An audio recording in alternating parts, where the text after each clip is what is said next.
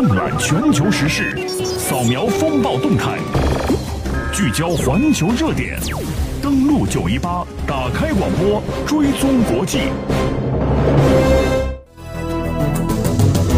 打开广播，追踪国际，我是燕子。总统埃尔多安宣布修宪公投获得通过。但两大反对党都对计票结果表示怀疑，要求重新计票。官方正式计票结果将在一周之内公布。土耳其的修宪公投几经曲折，终于正式的来到了。就在四月十六号，我们中国的这个周日，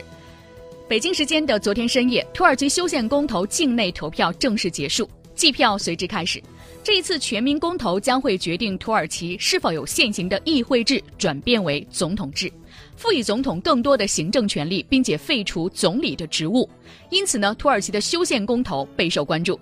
当地的官方媒体报道说，初步的统计结果显示，大约有百分之五十一点二的选民支持修宪，反对的大约有百分之四十八点八。土耳其总统埃尔多安当天晚上宣布修宪公投获得通过，呼吁各方。接受结果，不过在土耳其有两大反对党都质疑公投计票有舞弊的嫌疑，要求重新计票。另外，官方正式的计票结果将会在十一到十二天之内由最高选委会来进行公布。本周日上午，土耳其全国进行的修宪改革、赋予总统更多权力的全民公投，一大早民众呢都前往指定的投票地点进行投票。有民众表示。为了民主和自由的未来，他们将会投下反对票。我们来听一下去投票的民众他们是怎么说的。这位民众说：“我不希望现有宪法有任何改动，因为要修改宪法会损毁民主化。土耳其现在局势很不景气，公投结果其实决定国家的未来。我不认为宪法的修改有积极作用，我的未来也会在各种威胁之下，因为很多权利和自由都会被限制。”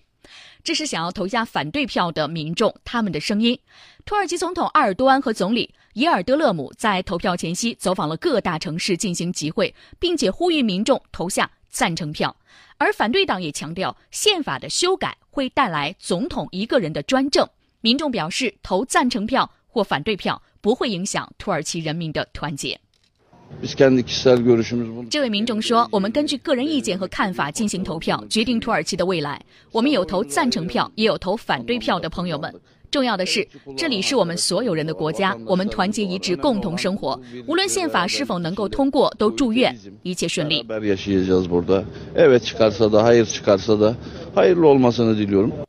在整个公投结束之后，在土耳其首都安卡拉执政政绩和发展党的总部外，有大批的支持者聚集，释放烟花来庆祝公投获得通过。而身兼党主席的土耳其总理伊尔德勒姆到场，向在场等候的支持者挥手，并且发表了胜利的讲话。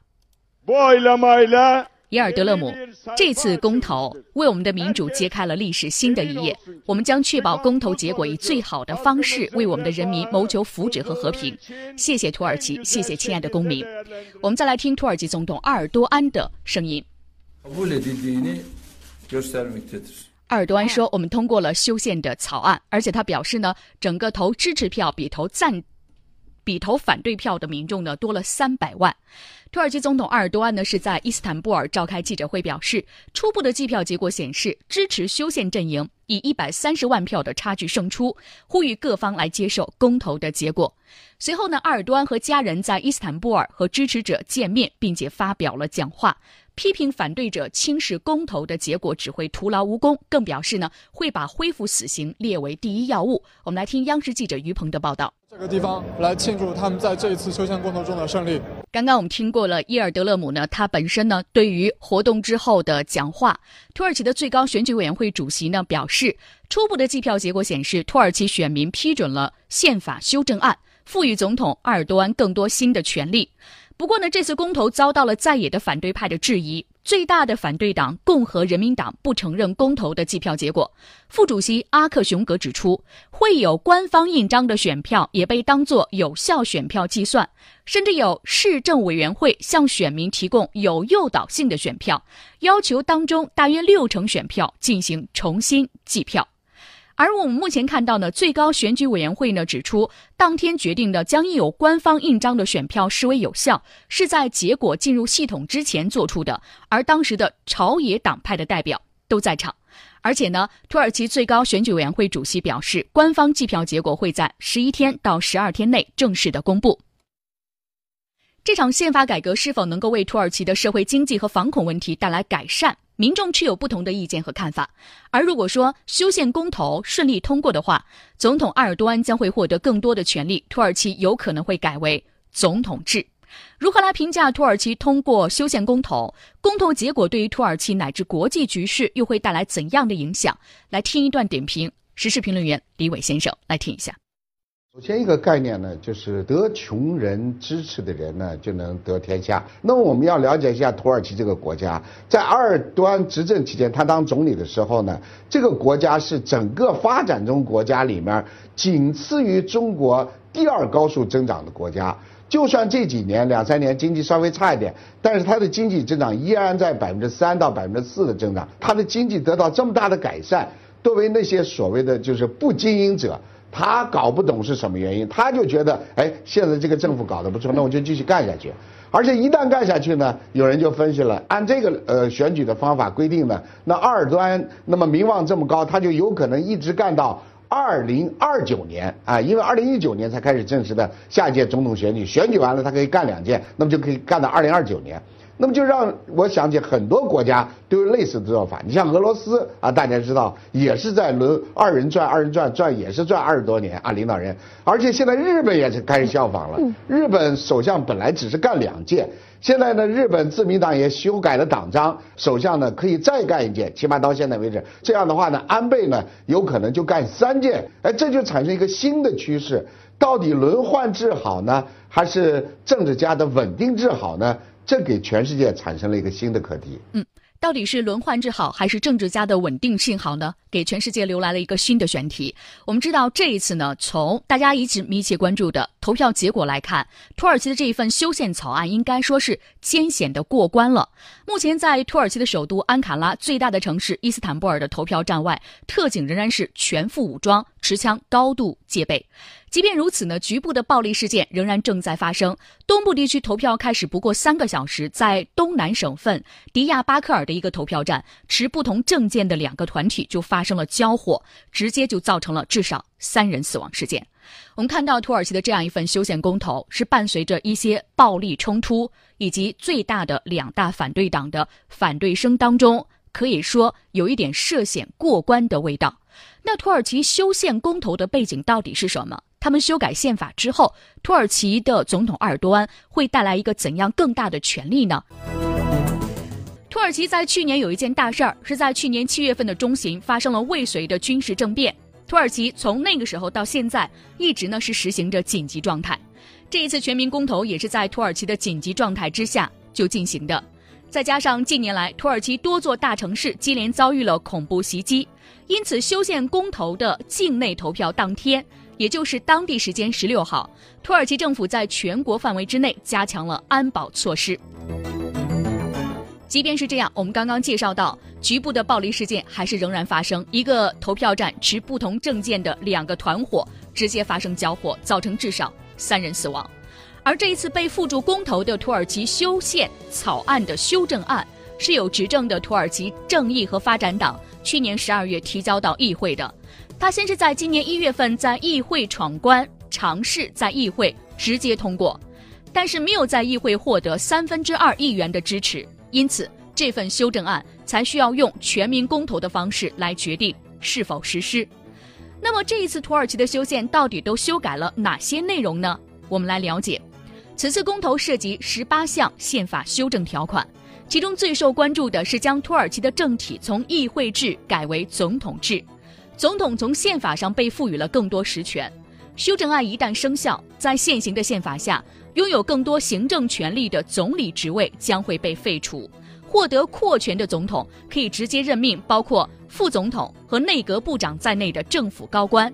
总统同时将有权发布行政命令，并且解散议会，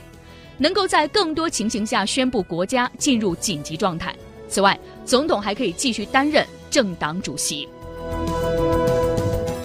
这次修正案的另外一个主要内容是建议议会选举和总统选举每五年与同一天举行，并将下次大选时间设定在二零一九年十一月三号，总统可以连任一届。有媒体猜测，如果宪法修正案生效，那么埃尔多安自从二零一四年开始的总统任期可能会归零。这意味着，如果他在二零一九年胜选，最高可能执政到二零零九年、二零二九年。此外呢，宪法修正案还将议会议员的人数从五百五十人增加到六百人，议员代表的资格年龄将从二十五岁降至十八岁，而对于可以任免司法人员的法官和检察官高等委员会，宪法修正案规定将这一委员会由现在的二十二人减少到十三人，其中四人由总统任命，七人由议会任命，另外两人由司法部长任命。鉴于总统可以担当议会多数党的主席，并且司法部长也是由总统任命，未来土耳其总统将可以控制法官和检察官高等委员会等多数人选，也就是可以决定司法人员的任免。土耳其的这一次公投，我们看到宪法修正案有很多项重要的议题都将会被重新修改，在外界看来非常富有的争议性。在进行这一次公投之前，甚至还引发了跟欧洲国家外交关系的紧张。对公投争议性又该如何进行理解？我们接下来来听时事评论员何亮亮先生他是如何点评的。土耳其这个公投呢，就他在国际上受到的关注程度啊，几乎是可以跟去年的英国的脱欧公投相比。它其实就是修宪公投嘛。第二呢，推动这项公投的就是埃尔多安。这次公投实际上是对他本人的一次公投。如果公投能够过关，也就是说，如果民众赞成这个修宪的话，那么后年二零一九年的土耳其第一次的这个总统大选，埃尔多安是势在必得。根据他现在这个修宪内容呢，总统可以任两届，埃尔多安有相当大的可能赢得今天的这个公投，那么然后呢，二零一九参加大选，然后再争取连任，那就他可以做十年的土耳其总统。土耳其呢是在这个欧亚大陆结合部的一个非常重要的这个国家。奥尔多安的改型总统制呢，在很大程度上要改变。土耳其从这个第一次世界大战以来，由凯末尔所推动的世俗化的这个土耳其，他不以伊斯兰这个教法来指导他们的政治，来指导他们的这个社会生活。那么这样的话，也使得这个土耳其呢被西方国家所接受。所以我们看，土耳其是北约唯一的一个伊斯兰国的这个成员国。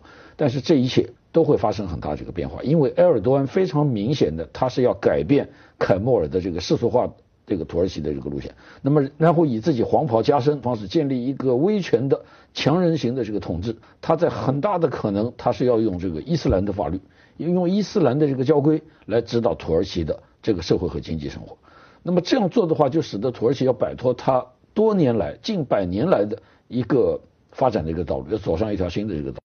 埃尔多安在修宪公投获得通过之后，他表示将会立即开启恢复死刑的议题。如果反对党不同意，那么土耳其将再次举行公投决定。此前，欧盟警告，如果土耳其恢复死刑，加入欧盟谈判即将宣告终止。所以，这一次埃尔多安如果接下来开启恢复死刑的议题，就意味着他并不打算再就加入欧盟进行继续的努力。